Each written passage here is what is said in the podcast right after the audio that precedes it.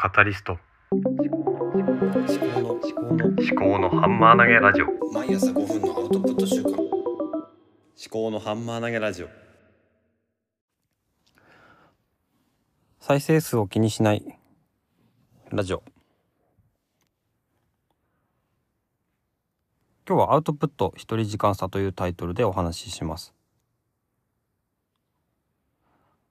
この再生数を気にしないっていうことを、まあ、実践するにあたっていろいろ考えたり、えー試行錯誤をちょっとしているわけなんですねこのポッドキャストの更新を再開してから。で、まあ、このゴールデンウィークの中でなかなかこう配信を、うん、なんていうのかな収録をする時間が取れないために前もってこう試し試しじゃないえーとため撮りをしていたんですよね。でそれに伴って自分が収録をして話をしてその後、えー配信をするんですけども配信予約をかけて何日後の朝6時に配信を公開するというようなことを、まあ、何回か繰り返してやってきたところなんですよね。でそれによってちょっと思わぬ効用があって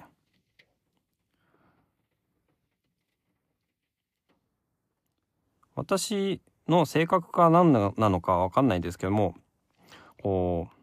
こうなんていうのかな自分がアウトプットしたものに対してどのぐらいこうフィードバックがあるかっていうのをこう気にしたりしてしまうところがあってそれがうんなんだろうな重荷になったり、えーなんていうかな他の生活に影響があったりするので、えーじゃあそこはちょっとうまくないなってことでポッドキャストをやめたんですけどもそれはそれでこう何かこうやっぱアウトプットしたいなという圧力が内内部的に自分の中で高まってきた感じがしたのでじゃあやっぱりちょっと再開してみようかなと思ってやって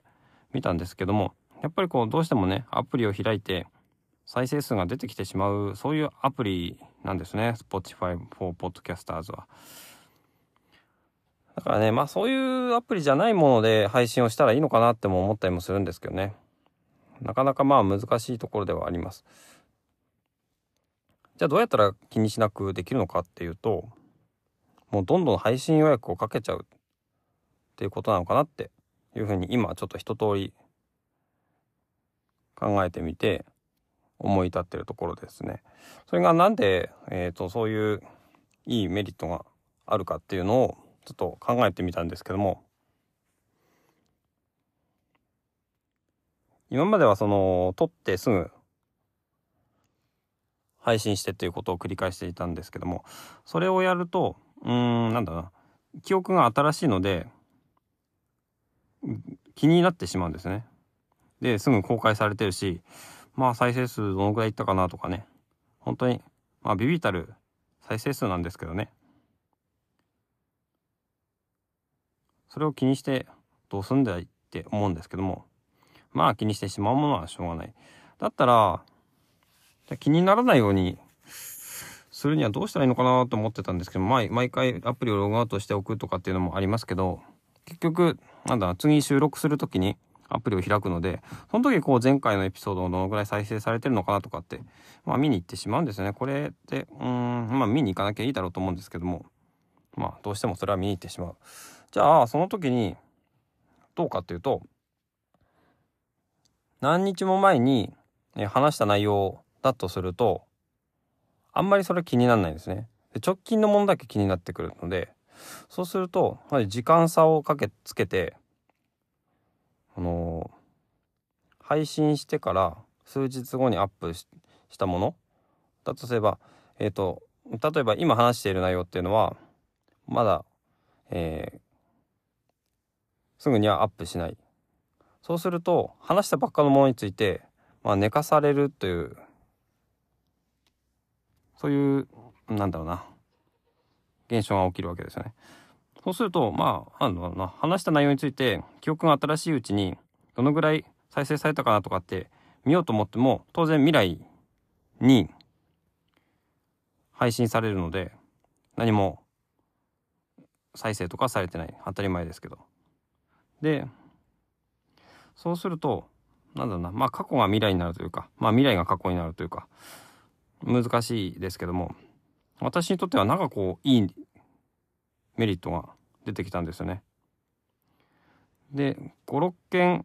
予約配信をしておくと自分の直近のエピソードは全部未来に配信されるもので埋まっているのでパッと見、えーアプリで見ても、はいえー再生数とかは表示されない当たり前ですけどそれがね結構良かったんですよねだからある程度まあ取りためをしたりとかまあ一日に何本か撮ってもいいですしいろいろやりようはあるかと思うんですけどもその、まあ、未来に配信されるようにスケジュールをしておくのがいいのかなって思いましたね。で自分自身にとってもこれ、まあ、未来の自分に届けるっていう歌い文句で最初始めているところもあるのでまあリアルタイムで更新しなくてもいいのかなっていう気もしてきたところですね。というわけでまあ私にとってはねあの撮ってすぐ出すよりかはちょっと間を置いて配信される方がまあポッドキャストってどちらかというとそういうに更新されるものの方が多いとは思うんですけども、まあ、毎日配信のポッドキャストってあんまりそういう風にはされてないのかなと思いますね。まあちょっとこう一回客観視できるようになるっていうのがまあ一つ時間を置くメリットなのかなと思いました。ではまた。